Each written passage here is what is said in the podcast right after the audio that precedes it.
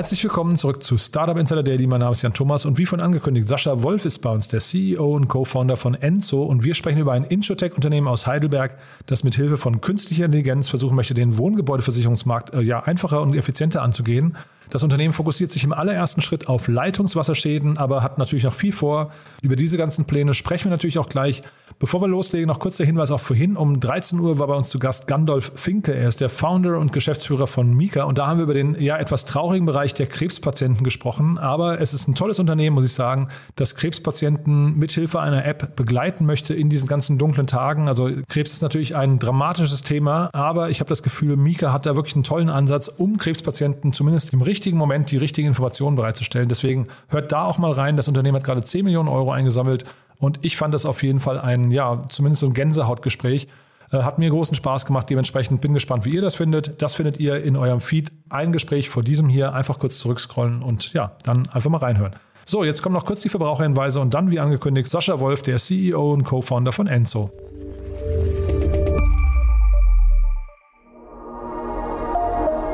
Werbung diese Folge wird präsentiert von Safdesk, der digitalen Buchhaltungssoftware. Die Gründer Fabian Silberer und Marco Reinbold hatten es sich zum Ziel gesetzt, Selbstständigen und Kleinunternehmern den Arbeitsalltag zu erleichtern. Als Söhne von Selbstständigen kennen sie das Problem der nervigen Buchhaltung und haben daher eine Plattform geschaffen, auf der Unternehmer ihre Finanzen stets im Blick haben und mit der die Buchhaltung einfach von der Hand geht. Sichere dir jetzt 100% Rabatt auf die ersten sechs Monate auf www.safdesk.de slash startupinsider.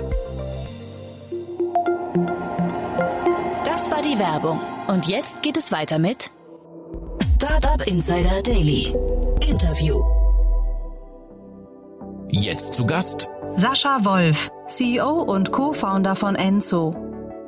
Ich freue mich sehr. Sascha Wolf ist hier, CEO und Co-Founder von Enzo. Hallo Sascha. Hi Jan, danke ja, für die Einladung. Freue mich, dass wir sprechen.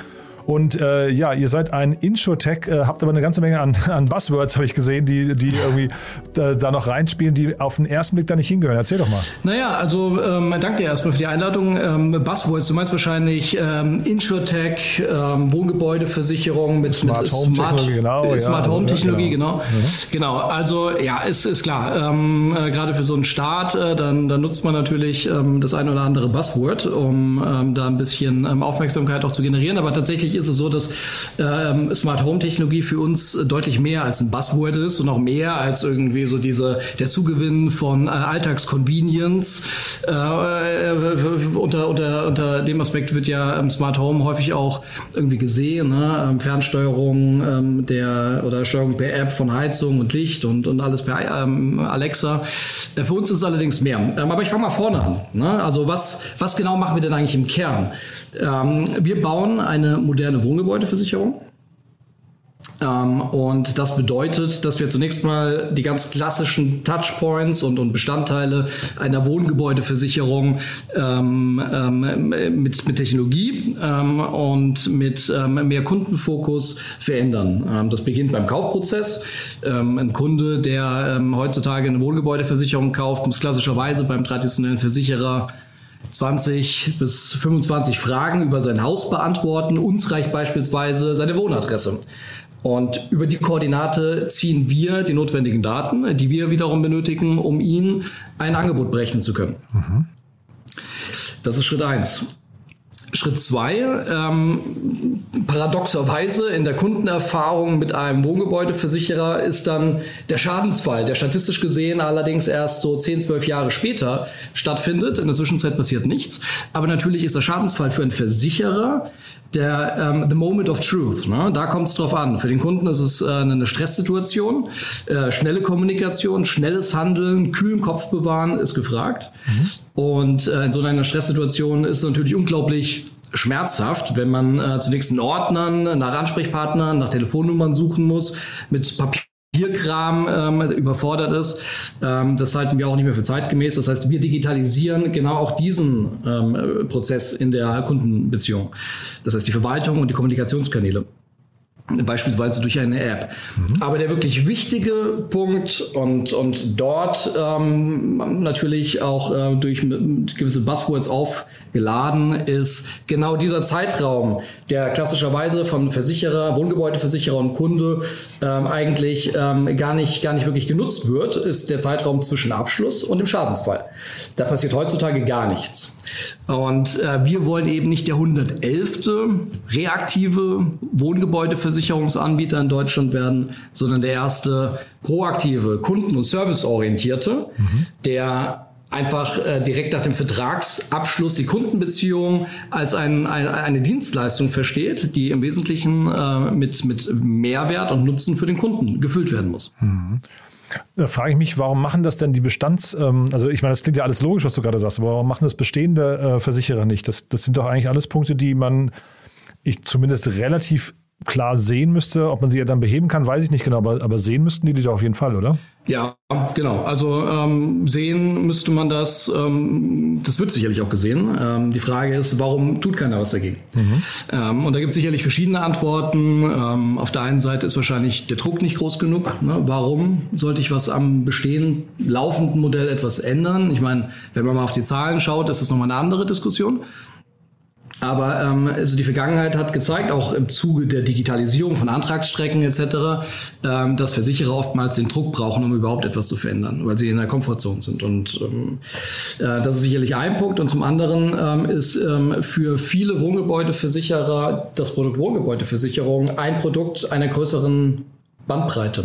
Also nebendran gibt es die Lebensversicherung und eine Kfz-Versicherung und Krankenversicherung. Ähm, die, ähm, die Entscheidung, so tief ähm, reinzugehen und, und ähm, eine, eine, ich sag mal, ähm, horizontal gesehen ähm, überdurchschnittliche Tiefe in einem Produkt zu gehen, das ähm, erfordert natürlich auch eine große Entscheidung. Ähm, und ich glaube, die sind äh, viele Versicherer nicht bereit zu treffen und auch nicht in der Lage, dann auch zu vollziehen. Hm. Wie geht ihr jetzt vor? Also was sind denn so die, die ich habe jetzt verstanden, das Produkt habt ihr gebaut, ähm, aber wahrscheinlich ist die Kundenakquise relativ schwierig. Ne? Das ist ja ein Markt, äh, ihr, ihr redet ja hier über äh, auch äh, zum Beispiel im AdWord-Bereich total stark umkämpfte Keywords, oder? Ja, genau. Also das Produkt äh, sind wir noch am Fertigstellen. Wir haben, ähm, wir sind noch nicht live. Äh, wir planen zwar im Mai die erste Wohngebäudeversicherungspolice zu verkaufen, aber sind jetzt eben noch so in der Ramp-up-Phase. Super spannend. Ähm, aber äh, genau, ich meine, der, der nächste, die nächste Fragestellung ist natürlich, wo, wo bekommen wir die Kunden her? Ähm, ich meine auch da, äh, wir wollen dort sein, wo am Ende auch der Kunde und sein Bedarf ist. Und das beginnt natürlich bei ganz klassischen Performance-Kanälen wie Paid Search, Paid Social, äh, beinhaltet aber durchaus auch klassische Makler, mhm. ähm, die in der Zielgruppe nach wie vor einen, einen nicht zu vernachlässigenden Marktanteil haben. Mhm.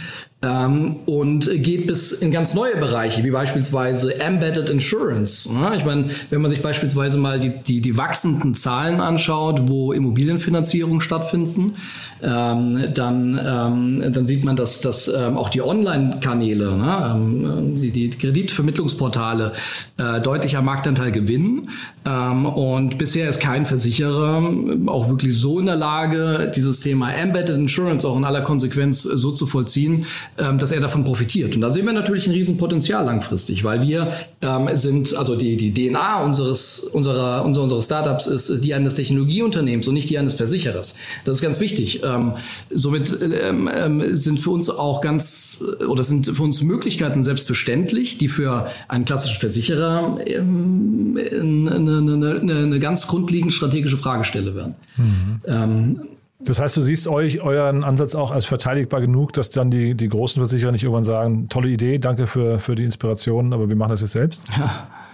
Nee, also das, äh, das sehe ich gar nicht. Also zum einen, der Markt ist so riesengroß und fragmentiert. Ne? Ich hatte vorhin gesagt, wir wollen nicht der 111. sein. Das mag nicht ganz genau stimmen, aber es sind über 100 ähm, Marktteilnehmer aktuell ähm, im, im, Bereich Wohngebäudeversicherung. Also sehr fragmentiert. Mhm. Ähm, und insofern haben wir nicht vor keinem da die Sorge, dass das ähm, er dieses Modell äh, für sich findet, übernimmt. Ähm, am Ende liegt ja äh, die Kunst und der Erfolg nicht äh, in der Idee, die ist nicht neu, sondern in der Umsetzung. Und äh, das ist nochmal eine ganz andere Fragestellung. Hm. Diese Idee, äh, die du vorhin genannt hast, dass euch quasi die Adresse langt, um überhaupt eine Police abschließen zu können, das müsste doch etwas sein, das könnt, müsste doch jeder andere auch können. Oder was könnt ihr da anders als die, als die Großen? Ja, also ich meine, viele Dinge, die, die, die heutzutage ähm, in ähm, erfolgreichen und, und auch hochbewerteten Startups passieren, sind keine Dinge, die niemand anderes könnte. Ähm, insofern, ähm, ja, auch das könnte man. Ähm, die Frage ist auch dort, warum, warum macht es keiner? Ähm, äh, sicherlich gibt es irgendwie bestimmte Kompetenzen, die äh, in der Organisation eines klassischen Versicherers ähm, nicht oder noch nicht vorhanden sind. Äh, dann ist es ja auch äh, die Bereitschaft, da rein zu investieren.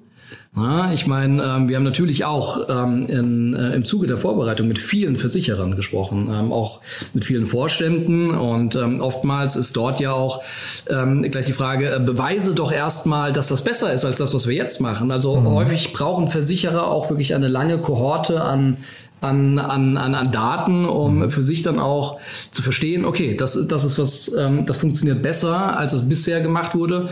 Ähm, wir sollten jetzt darüber nachdenken, ob wir das nicht vielleicht auch machen sollten. Mhm. Klar, und dann entsteht die Frage, ähm, Investieren wir diesen Weg oder haben wir vielleicht auch so gute Vertriebskanäle? Das kann ja durchaus auch sein. Die Ausschließlichkeit ist ja auch nach wie vor sehr, sehr stark. Haben wir so einen dichten oder glauben wir einen so dichten Kontakt zu unseren Kunden zu haben, ähm, dass wir das gar nicht brauchen? Und ähm, ich glaube, es wird einen sehr langen Zeitraum geben, in dem ähm, verschiedene Modelle koexistieren. Ich glaube aber, dass langfristig oder dass in, in zehn Jahren äh, kein Mensch, der den, den gesamten Marktüberblick hat, mehr auf ein altes, reaktives Wohngebäudeversicherungsmodell setzt. Hm. Jetzt habe ich über euch äh, in eurer Runde einen neuen Fonds kennengelernt in Deutschland, 2BX oder 2BX, ich weiß nicht, wie sie ausgesprochen werden. Äh, ja. Kannst du vielleicht 2BX, mal 2BX, ja. ja, vielleicht kannst du mal da ein paar Sätze zu sagen? Klar, ähm, also ähm, 2BX ist ähm, ähm, ein, ein, eigenständiger Fonds, gegründet von, ähm, von Marc und Katharina. Ähm, das ähm, was, was da sicherlich oder worauf du vielleicht hinaus möchtest, ist dann so die, die Vergangenheit der beiden. Die haben vorher in der Signa-Gruppe ähm, der, den äh, Signa Equity Fonds und auch deren Investments geleitet. Somit gibt es da eine gewisse Nähe zu der Signa-Gruppe, was für uns natürlich strategisch ganz interessant ist, ähm, da sehr nah auch an äh, an, an die Immobilienwirtschaft zu kommen, ähm, auch vertriebsseitig, ähm, weil wir ähm, dadurch, dass wir uns ja so konsequent auf Wohngebäude und auf das Thema Wohnen fokussieren, ähm, dann auch den Luxus erlauben, sowohl B2C, also Einfamilienhäuser, als auch Mehrfamilienhäuser ähm, zu versichern. Und äh, in dem Kontext ist ähm, äh, das Netzwerk, was, was Marc und Katharina mit 2BX mitbringen, super interessant. Klassischerweise fokussiert sich dieser Fonds auf Urban Living, ähm, Themen, PropTech und äh, wir sind jetzt da, äh, ich sag mal, ein sehr interessanter Grenzläufer mhm. ähm, und ähm, verbinden da zwei Themen, die, die auf der einen Seite sehr bekannt und sehr im Fokus sind und auf der anderen Seite natürlich äh, ganz neue ähm, Wachstumsmöglichkeiten,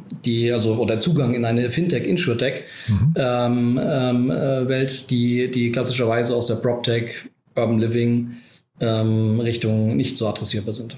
Sind die Startups dort im Portfolio, sind das irgendwie für euch schon irgendwie Partner, mit denen ihr auch zusammenarbeitet? Ähm, tatsächlich ähm, ist auch ähm, der, der Gründer, der Ruben von, von Comgy, ähm, auch Business Angel bei uns ähm, und ähm, auch da strategisch sehr wichtig für uns. Was, was Comgy beispielsweise macht, ist das, was eine, ähm, eine ISTA oder Techem ähm, Heizkostenabrechnung mhm. ähm, machen sie digital.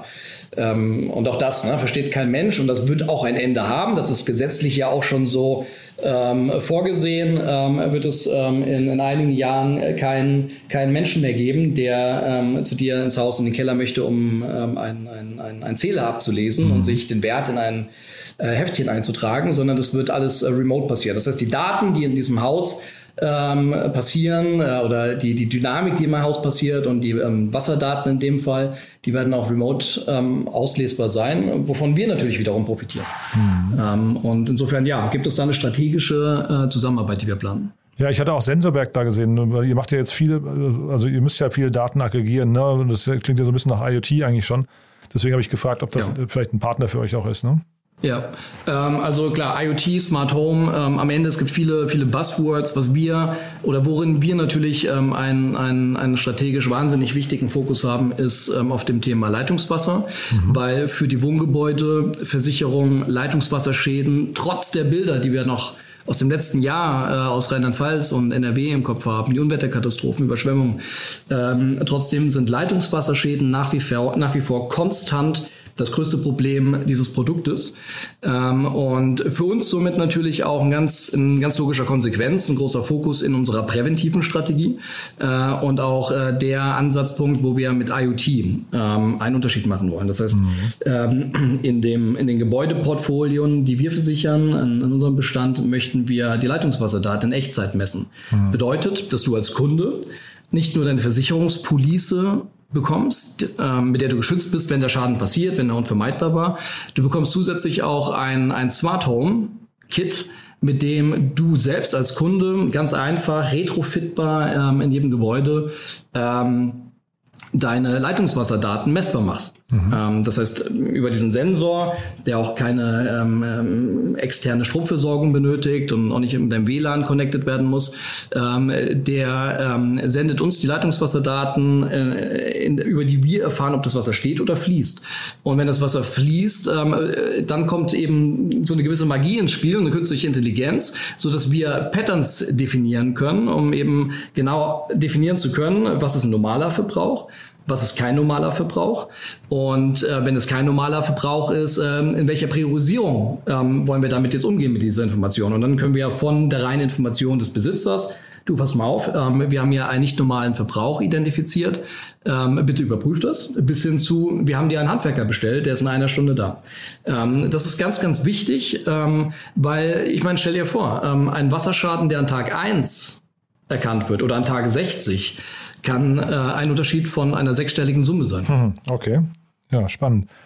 Ähm, dann vielleicht nochmal kurz die nächsten Schritte bei euch und vielleicht kannst du nochmal kurz eure Herausforderungen. Was sind denn jetzt so die Dinge? Also, ne, jetzt wir, habt ihr eure Pre-Seed-Runde abgeschlossen. Äh, als nächstes wahrscheinlich mhm. klingt so, als käme die Seed-Runde als nächstes.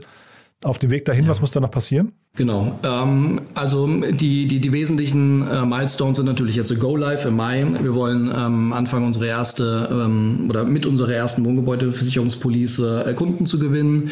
Ähm, wir planen dann noch ähm, weitere mit einer ähm, Einfamilienhausgebäudeversicherung an. Danach wird eine Mehrfamilienhausversicherung äh, folgen. Für den Einfamilienhausbesitzer ist die logische Konsequenz, ne, wenn ich das Gebäude versichere, dann möchte ich auch den Inhalt idealerweise beim selben Versicherer haben. Die Durchdringungsquote ist ähm, klassisch sehr hoch. Insofern werden wir auch das anbieten. Ähm, dann wollen wir natürlich ähm, Wachstumszahlen generieren, um mit denen dann auch ähm, so Richtung Herbst in die Seed-Runde zu gehen. Super. Dann äh, letzte Frage. Mitarbeiter sucht ihr gerade? Mitarbeiter suchen wir, genau. Ja. Ja, also ähm, ja, also wirklich von ähm, Expertise aus, ich sag mal klassischer Versicherungswelt bis zu ähm, ähm, Growth Marketing Managern ist, ist die Bandbreite sehr, sehr breit. Wir mhm. ähm, sitzen in Heidelberg, ne? Mhm. auch das als Exot, äh, nicht in Berlin. Wir sitzen in Heidelberg, ähm, fühlen, ist aber auch eine sehr bewusste Entscheidung, fühlen uns hier sehr wohl, haben einen sehr, sehr guten Zugang ähm, zu guten Universitäten und witzigerweise ist Heidelberg ja versicherungsseitig auch gar nicht so sagen, ne? unbekannt. Ne? Ne? Genau. Damals ist ja auch äh, MLP schon hier entstanden und gibt ja auch ähm, ähm, das ein oder andere ähm, Unternehmen, was im Versicherungsbereich hier tätig ist oder auch GetSafe ne, als, ja. als ähm, InsurTech. Ähm, und ähm, insofern, ähm, ja, wir suchen und ähm, wir planen das Team so Richtung 30 Mitarbeiter bis zum Ende des Jahres zu haben, um mhm. ähm, dann in ein erfolgreiches Jahr 2023 gehen zu können. Cool.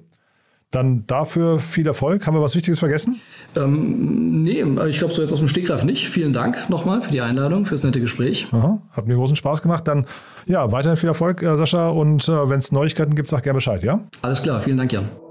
Startup Insider Daily, der tägliche Nachrichtenpodcast der deutschen Startup-Szene. So, das war Sascha Wolf, der CEO und Co-Founder von Enzo. Damit sind wir durch für heute.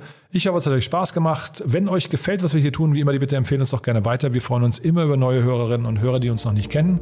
Dafür schon mal vielen Dank an euch und ansonsten euch einen wunderschönen Tag und hoffentlich bis morgen. Ciao, ciao.